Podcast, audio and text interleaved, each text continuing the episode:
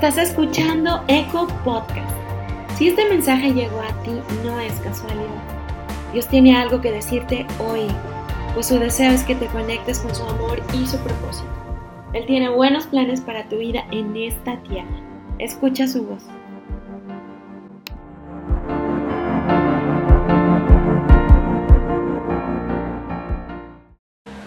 Bueno familia, qué gusto verlos. ¿Cómo están? ¿Están contentos?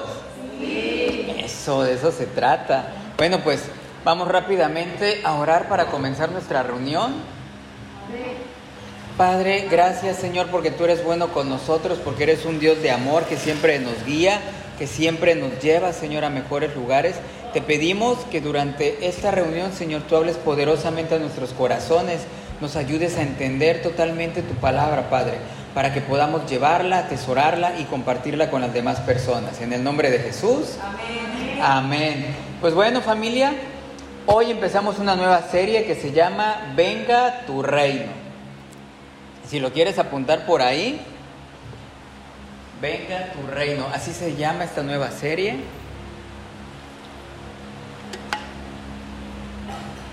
Y pues, pues bueno, la expresión o la frase Venga tu reino es algo que nosotros hemos escuchado muchas veces. Digo, normalmente es una expresión dentro de la iglesia que ubicamos, específicamente cuando leemos, por ejemplo, Mateo, donde nos habla del Padre nuestro, como decimos, venga tu reino, Señor. Y ahora, ¿qué significa eso? ¿O qué, ¿O qué nos quiere decir? Siempre cuando decimos venga tu reino, estamos diciendo, Señor, ven. Queremos que estés con nosotros, queremos que tú estés aquí. Y de hecho, a menudo lo podemos ver cuando estamos leyendo los evangelios. Por ejemplo, en Marcos 1.15 nos dice, por fin ha llegado el tiempo prometido por Dios, anunciaba. El reino de Dios se acerca. Di conmigo, el reino de Dios se acerca. Arrepiéntanse de sus pecados y crean la buena noticia. Si seguimos leyendo la Biblia, hay otras partes también donde, o algunas versiones de Biblia lo llaman el reino de los cielos. Pero sea el reino de Dios o el reino de los cielos, nos estamos refiriendo a lo mismo. Ahora, cuando decimos el reino de Dios ya viene, ya se acerca, ¿qué es lo que te imaginas? Digo, normalmente yo la primera vez que lo comencé a leer, o sea, ¿qué es lo que nos imaginamos cuando decimos el reino de Dios ya se acerca? Probablemente es así como que una caravana toda espectacular, un desfile para ver que ya viene Dios, o probablemente lo que hacemos es mirar al cielo como creyendo que vamos a ver así como que una nave grandota o una ciudad inmensa que va a venir y va a bajar. ¿Qué es lo que nos estamos imaginando? ¿Queremos ver algo físico o no? Queremos ver algo así que poder decir, mira, ahí viene el reino de Dios, me dice otra persona. Yo me lo imagino como que el cielo se va a abrir y voy a ver que va a entrar Cristo. Había otro que me decía, por no decir que era yo, Haz de cuenta la, nave con la que entra. ¿Alguien de aquí ha visto Star Wars? O sea, es de, nuestra época Star Wars. Este. Pero bueno, la nave cuando va entrando, donde viene este de Vader y todo, es una kilómetros, kilómetros y kilómetros y sigue pasando y sigue la nave. Entonces, yo me imagino si el reino de Dios pues va a ser algo impresionante cuando comenzaba a leer la Biblia, o sea que voy a ver cómo va a ir llegando, que cómo va a ir aterrizando. Y pues la verdad es que andaba yo un poquito perdido, al igual que muchos. Muchas veces les decía, el reino de Dios, lo maravilloso del reino de Dios es que no es un lugar físico. O sea, no es algo que lo podamos estar delimitando por coordenadas geográficas, por medidas, que digamos, es que es un terreno de 20 mil metros cuadrados y ahí está el reino de Dios. No, el reino de Dios es un reinado espiritual. Es un reinado espiritual que habita en dónde? En el corazón de todos y cada uno de nosotros, de todos los creyentes que hemos decidido estar dispuestos a someternos a nuestro Dios, a someternos de una manera alegre, de una manera contentos, convencidos de que es lo mejor para nosotros y de una manera amorosa. Porque luego hablamos de someterse cuando tu jefe te dice hay que hacer esto y tú no estás de acuerdo, así como que, pues, ya que me queda, no me queda de otra. Pero cuando es Dios el que quiere estar gobernando en nuestros corazones, lo único que podemos hacer es sonreír y decir, claro, Señor, mi corazón es tuyo, ven y hazlo. Ahora, ¿cómo podríamos tal vez definir el reino de Dios? Lo podríamos definir como el domingo, perdón, el dominio, el reinado o la, una autoridad redentora de Dios sobre todos aquellos que hemos sido redimidos gracias a Cristo Jesús. Todos así lo tenemos, familia. Ahora, como les decía, el reino de Dios es algo espiritual. Y no es porque yo me quiera escuchar así muy ceremonioso, pero en Juan 18:36 el mismo Jesús nos lo estaba diciendo. Jesús contestó, mi reino no es un reino terrenal. Él desde ahí lo estaba expresando, se los estaba diciendo. No es un reino terrenal, ¿por qué? Porque ellos esperaban ver coronas, ellos esperaban ver una cantidad de tierra, una división como hacemos ahorita con los países o entre las ciudades o entre las poblaciones. Es decir, a partir de aquí comienza Nautela para acá Jicaltepec, hacia acá San Rafael, y así es como normalmente nosotros vamos dividiendo. La prédica del día de hoy, si lo quieres apuntar, se llama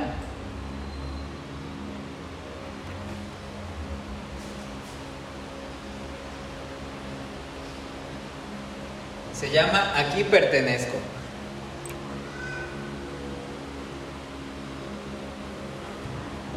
Por eso no me gusta usar Windows, pero bueno, hay que utilizar lo que tenemos aquí.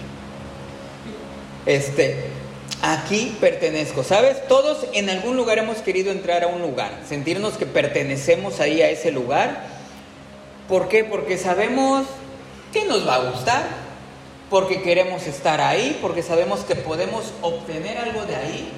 Y literal, lo primero, hacemos lo que sea por poder entrar. Nos visualizamos ahí, queremos estar ahí. ¿Qué se necesita? Y lo hacemos.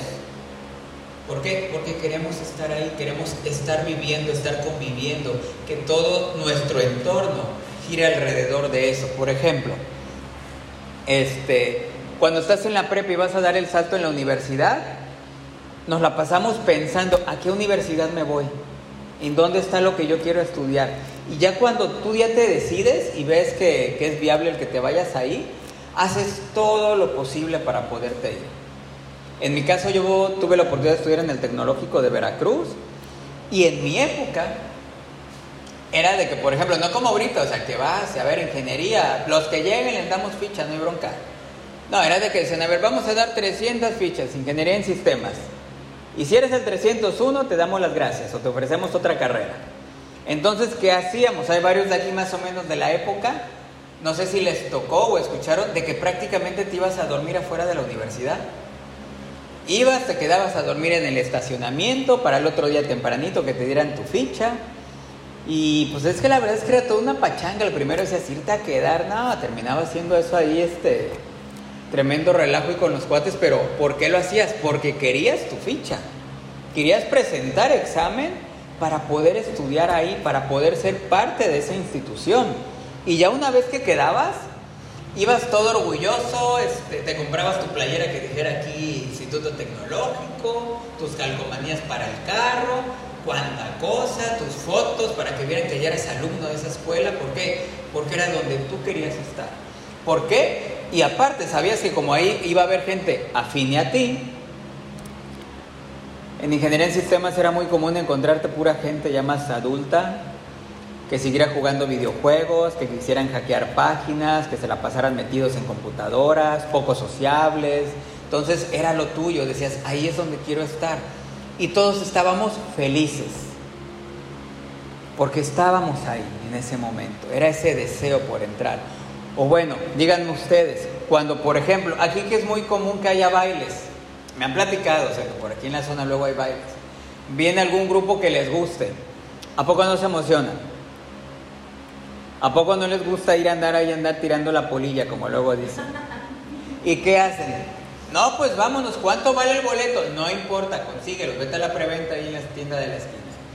Llegas, desde que estás ahí, dices, no importa, ya soy feliz. Los problemas se quedaron en la entrada y ahorita no me importa nada, lo voy a disfrutar, lo voy a gozar, ¿o no? ¿O no les gusta eso? Sí, ¿verdad?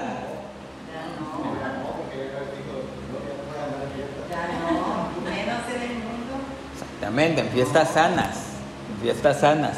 Pero eso sucede, queremos estar, o se viene la graduación de alguien, alguna fiesta, quieres estar ahí.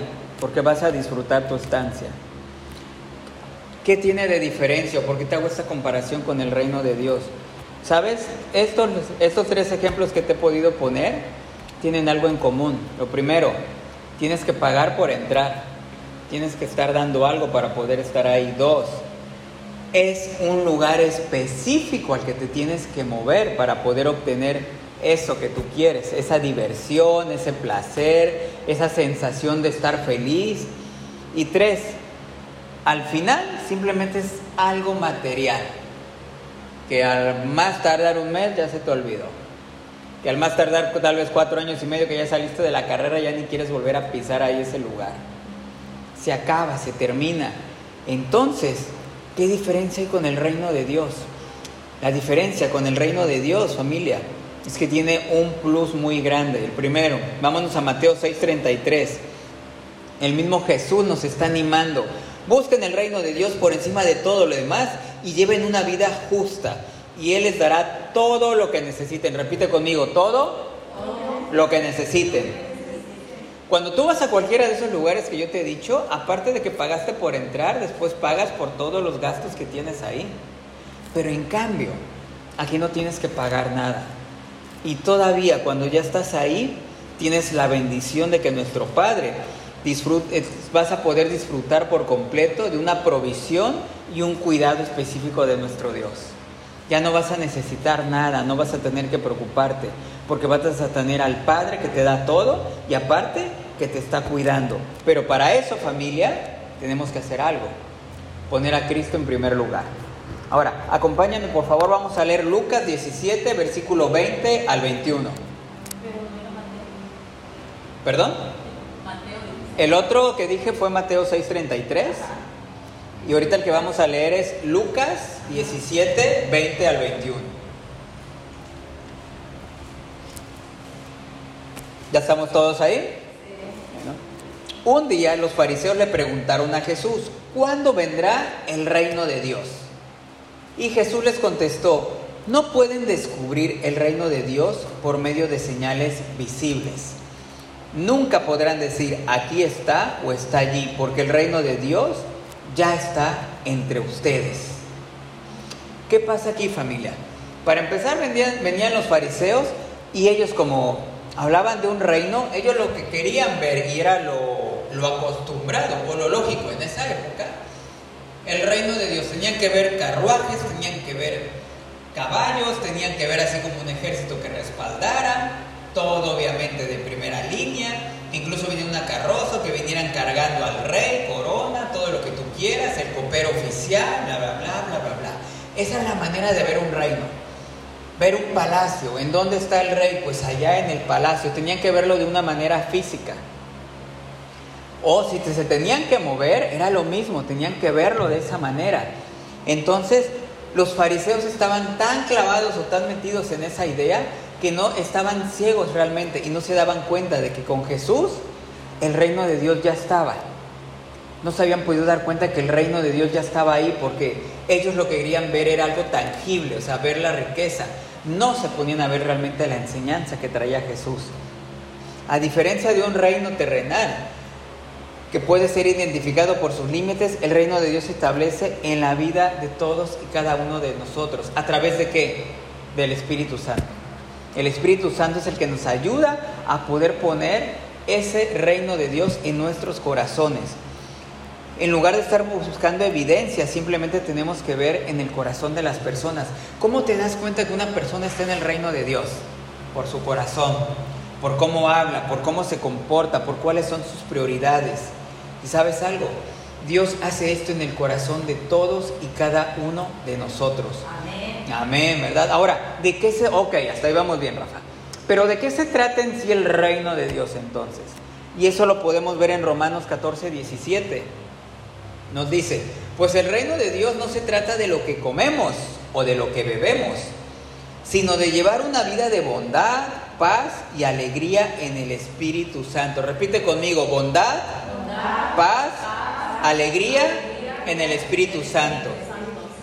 El reino de Dios, imagínate que es como una burbuja de las que vemos, una burbuja en el cual estamos nosotros y es una esfera. el cual nos está cubriendo. No nada más nos protege, sino que estamos ahora sí que afuera de todo lo malo, de todo lo que no va con nosotros. No se trata de comida, no se trata de bebida, no se trata de estar viendo lujos alrededor para decir estoy en el reino de Dios. No se trata de entrar a un lugar donde todo lo puedas ver así de, de primera calidad, todo de primer mundo, sino se trata de lo que Dios está haciendo en nosotros. Una vida de santidad, una vida de obediencia, que nos va a dar? Nos va a dar paz. Es por ejemplo, a ver, hombres de los que están aquí, ¿quién de ustedes tiene su celular sin contraseña ahí? De que si suena, si llegan mensajes, puede llegar tranquilamente a la esposa así, agarrarlo. Todos estamos así. Mi mujer, incluso mi hijo se sabe la contraseña de mi celular. Y por ejemplo, si suena o cualquier cosa que llegue, Gala es libre de agarrar el celular, revisarlo y sin ningún problema. Tengo esa paz en mi corazón, tranquilamente. ¿Tienen acaso la paz, por ejemplo, de cuando estamos en el trabajo y nuestro jefe nos pide algo? Yo antes tenía mucho la costumbre de para todo decir mande, pero ya era así como que por educación. Y Gala fue, alguna vez me dice Gala, dice, para mí el mande significa que no has hecho las cosas. O es un espérame, o un espérame, pero no.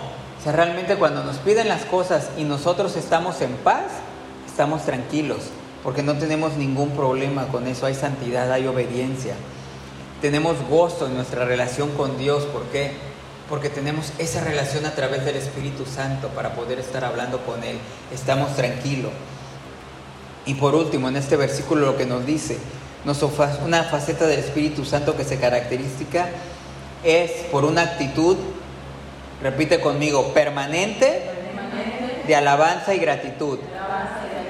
Pero cuando tú y yo hablamos de la palabra permanente, ¿qué significa? Permanente siempre, permanente es constante, permanente no cambia. Yo te pregunto, ¿tu manera de ser, tú tienes alabanza y gratitud para Dios todos los días de una manera permanente? Aun cuando las circunstancias no son las mejores. Así es como tenemos que ser familia. Esa tiene que ser nuestra manera de vivir, con una alabanza constante, permanente, no importando las circunstancias. Si yo te pregunto el día de hoy, ¿por qué situaciones has pasado en las que Dios ha tenido que meter su mano y ayudarnos? Me van a enumerar un montón.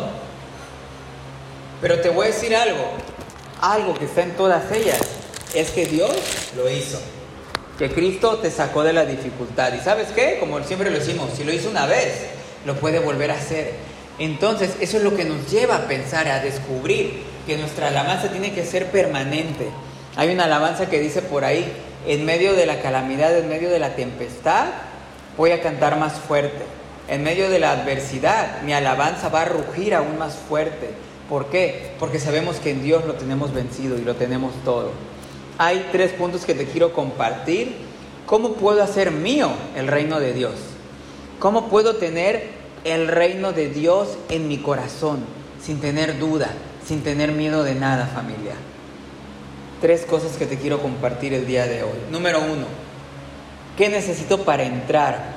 ¿Mm? No se trata de ejercicio, no se trata de una posición social, pero ¿qué necesito para poder tener ese carácter, esa personalidad de ser un hijo del reino?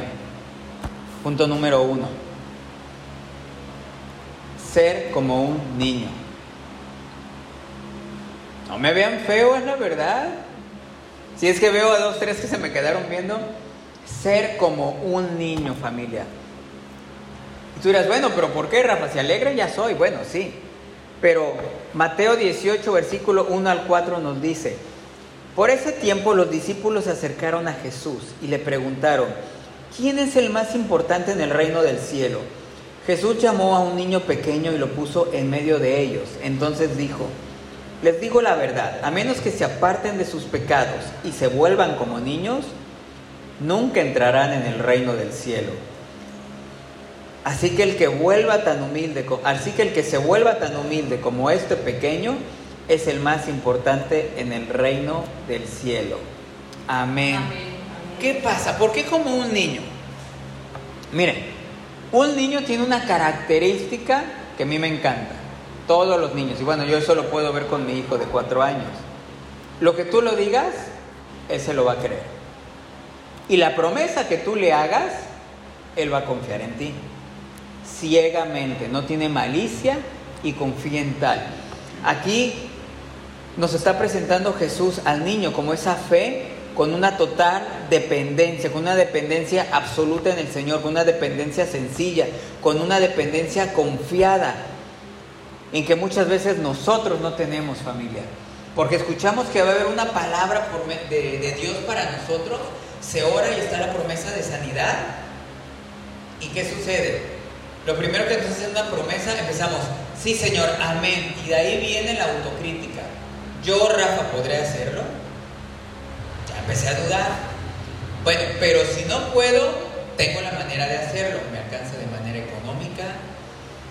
Checo mis contactos del Face, alguien tengo, o del WhatsApp, alguien tengo que me pueda ayudar, que esté relacionado al tema.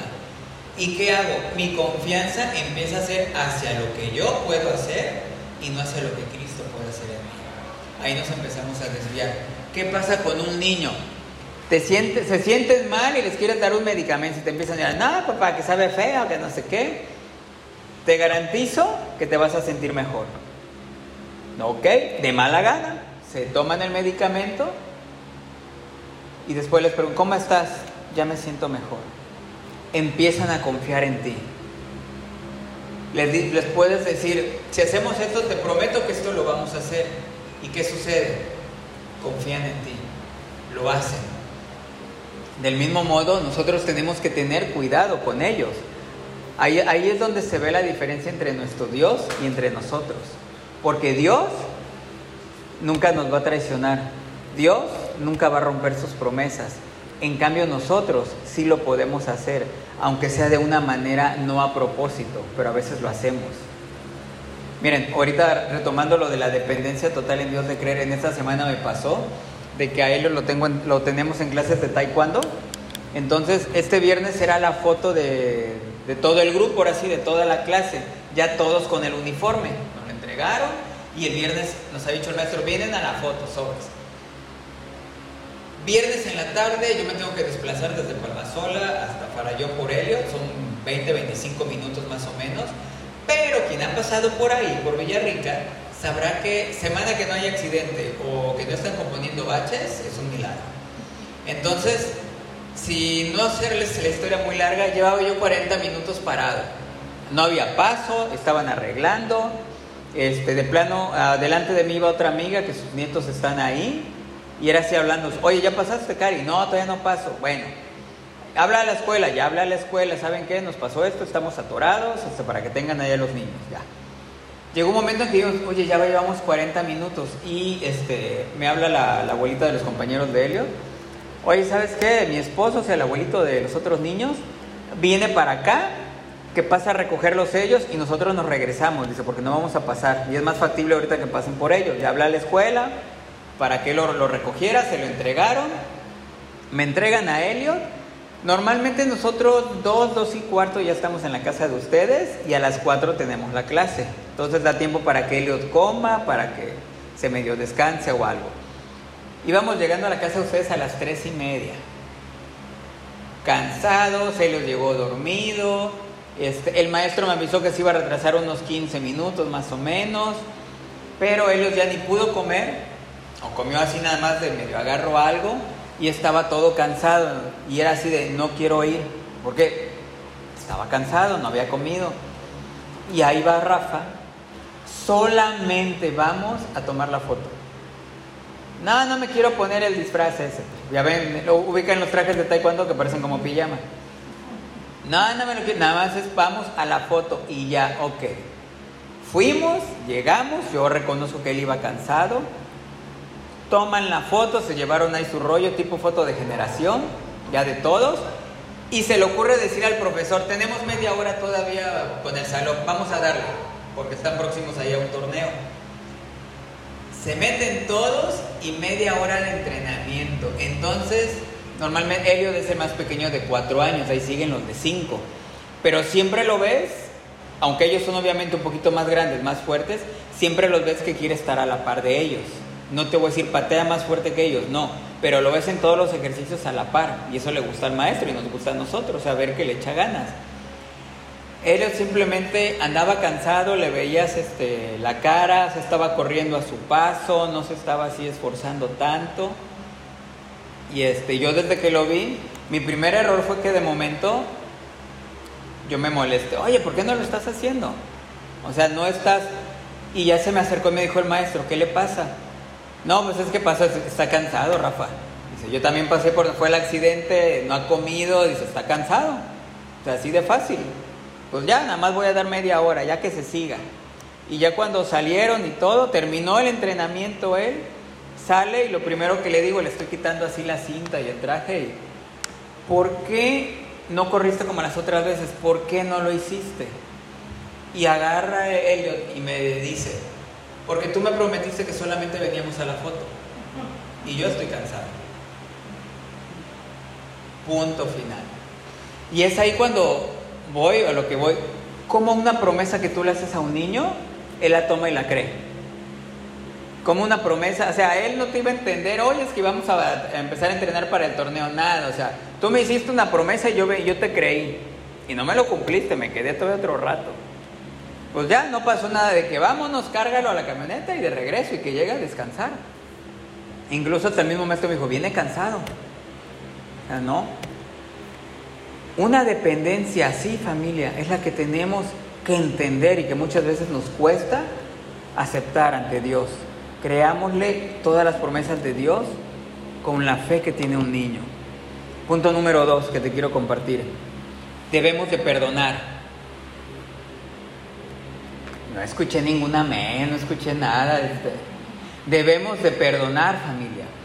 Mateo 18, 21 al 22. Luego Pedro se acercó y le preguntó, Señor, ¿cuántas veces debo perdonar a alguien que peca contra mí? ¿Siete veces? Y Jesús le contesta, no, siete veces, respondió Jesús, setenta veces siete. ¿Qué pasaba? Los rabinos de esa época enseñaban, ¿sabes qué dice? Tú vas a perdonar tres veces. Yo creo que de ahí viene la frase esa de la tercera es la vencida. O sea, tres veces es cuando tienes que perdonar a alguien.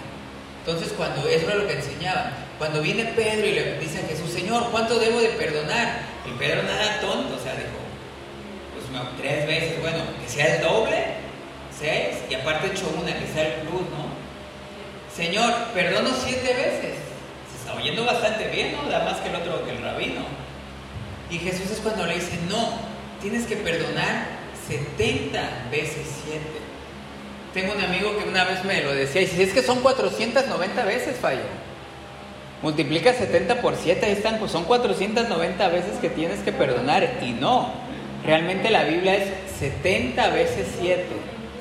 7 por 7, por lo que salió por 7, por lo que pasó. O sea, se te hace un número enorme. ¿Y por qué? Porque Dios aquí, Cristo, lo que nos estaba enseñando es, no lleves la cuenta. No lleves la cuenta ni estés pensando, ya perdoné a esta persona tantas veces. Siempre debemos de perdonar a quienes nos están arrepintiendo sinceramente, familia. No importa cuántas veces, cuando veas que Él se está arrepintiendo de corazón, tú y yo tenemos que perdonar.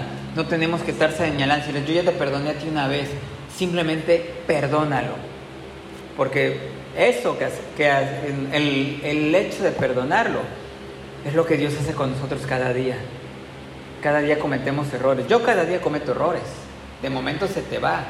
Entre que piensas algo y dices, no, así no debe de ser, Señor, pero ya metí la pata. Y Dios nos perdona cada día. Hagámoslo. Y punto número tres que te quiero compartir. Queremos tener el reino de Dios en nuestro corazón. Tenemos que ser como niños, tenemos que perdonar. Y el punto número tres, íntegros y honrados. Íntegros y honrados. Pero ¿qué engloba toda esa palabra? Corintios 6, versículo 9. No se dan cuenta de lo que les hace, de que lo que hacen lo malo no heredarán el reino de Dios. No se engañen a sí mismos. Los que se entregan al pecado sexual o rinden junto a ídolos o cometen adulterio, son prostitutos o practican homosexualidad o son ladrones o avaros o borrachos o insultan o estafan a la gente. Ninguno de estos heredará el reino de Dios. Chéquense ahí. Nos está enseñando, Pablo está describiendo a la gente que no es creyente, a los que andan mal, a los que andan en el mundo, a los que están haciendo cosas que a Dios no les gusta. Todos los tenemos muy bien esos eh, ubicados. Pero después nos dice, algunos de ustedes antes eran así. Honestamente, casi todos los cristianos que estamos ahorita con un corazón y que vivimos en el reino de Dios, éramos así. Estábamos en algún pecado, llámalo alcohol, llámalo lo que tú quieras. Todos venimos de ahí, familia. Digo, no es para insultar ahí a nadie. Venimos de ahí. Y este versículo me encanta, aunque muchas veces hay gente que agarra este versículo para atacar a los cristianos y decir, es que Dios me está condenando porque hice esto. No. En ningún momento Dios está diciendo que los que hacen eso están mal. Pero también nos está diciendo que todo aquel que se arrepiente, Dios lo perdona y lo limpia. Algunos de ustedes eran así, pero fueron limpiados, fueron hechos santos, hechos justos ante Dios al invocar el nombre del Señor Jesucristo y por el Espíritu Santo. De la misma manera en que tú y yo, antes de llegar a los pies de Cristo, éramos pecadores, de la misma manera el Señor nos agarró, nos levantó, nos limpió y nos hizo justos ante Él. Y eso es amén, eso es algo que Dios lo hace con todos. Todos tenemos una historia distinta y todos sabemos en qué charco nos tuvimos que haber metido, pero todos sabemos que fue Dios quien nos limpió. Y me encanta esa parte, porque aquí específicamente en estos versículos podemos ver tres cosas que ha hecho Dios por nosotros. Número uno, nos está lavando de nuestros pecados. Dios nos está lavando tremendamente de ese pecado. Ponle nombre del que tú traías. Dios nos limpió. Número dos, fuimos apartados.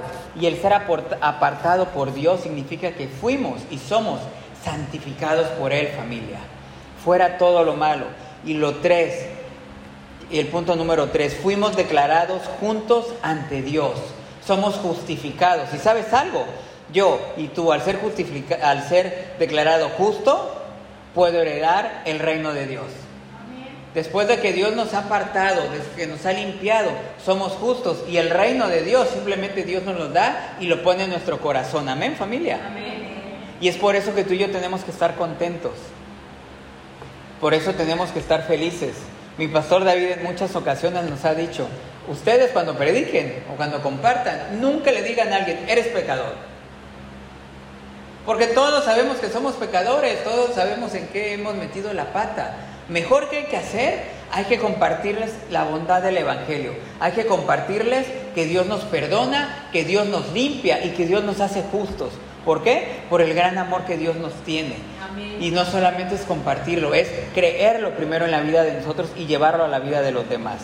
Y algo que quiero que apuntes, que compartas, que le digas a tus vecinos, es cuando tengo el reino de Dios en mi corazón, mi vida y mi historia es cambiada para toda la eternidad.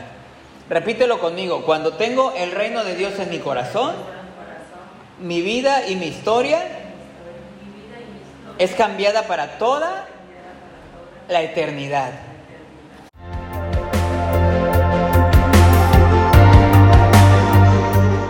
Gracias por escuchar Eco Podcast.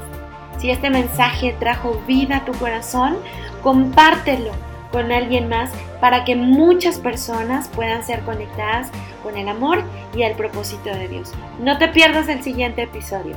Eco Podcast.